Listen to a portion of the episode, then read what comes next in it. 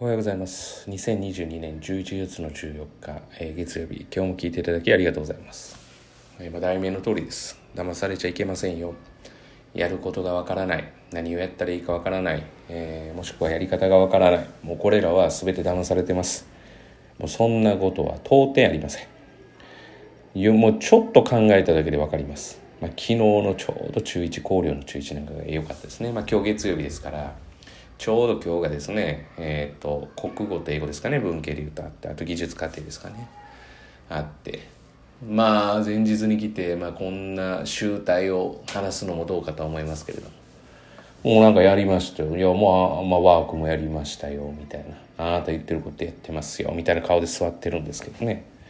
もう大方がですね、そんな風に座ってるものの、まあ、例えば不規則を覚えきれてないとか、過去形の不規則同士ですよね。そんなんてもうプリントで配られてやるべきことだって分かってるはずなのにやってないわけですよね。何をやっていいか分からないとかどうしたらいいか分からないって本当にこんなことに騙されたらでも要は何ですかねやっぱりなんとか子供のためにっていうふうに思ってまあ相談をされるお母さん方も多いんですけれどもそこは冷静に考えてください。普通に考えてできますよ。でやることいいかわからないって言っててじゃあどんなことやってんの？って言ったらもうちょっとそれは知らんでいいみたいな感じで言われたらもう完全に黒ですね。うん、やることは分かってるはずです。もしくはもう考えてないかですね。まあそれすら考えられなかったら仕事できないですよね。どんな仕事に就くにしろ。例えば企業に勤めるにしろ自分でやるにしろ。つまり課題が自分で見つけられないわけですよね。何をしたらいいか分からないって言って。仕事だったらやりますよって言いますけど、こんな簡単なことですら想像ができないわけですから。だから、えー、きついようですけれども、絶対に騙されてはいけません。やることがわからない、やり方がわからないは、一生懸命やってですね、本当に血眼寝る暇も惜しんでですね、やって、で、その結果、成績が同じか、もしくは下がったりする場合ですね。まあ、ごく稀にですね、ワークはしっかりやってるんだけれども、できないという人は、おそらく考えてない可能性があります。まあ、10回やったんだけどできないという人は20回やったらいいんです。20回やってできなかったら30回やったらいいんです。で私からすると、10回もやって覚えられない自分が嫌になるので、何が悪いのかを絶対考えます。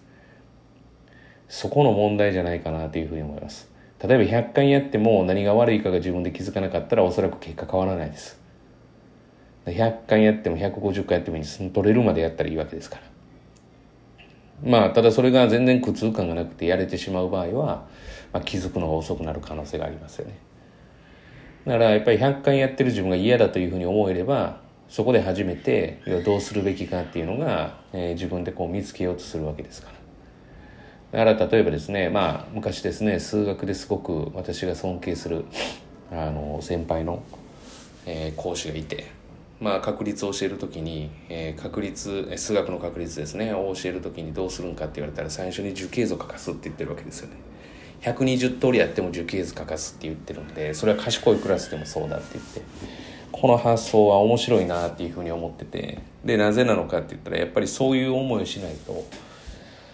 まあ、新たなことを学ぶときになぜそうなのかっていうことと、えー、これをしたくないっていうことで、まあ、どうするべきなのかを考えるようになるっていうふうにおっしゃってたので、うん、まあそれとかと一緒かなと思います。だから結局苦労せずに、えー、小手先だけでやろうとして、えー、そそんなんてないんですよね。これはもう前回の話にも通じますけれども。だからあの騙されないでくださ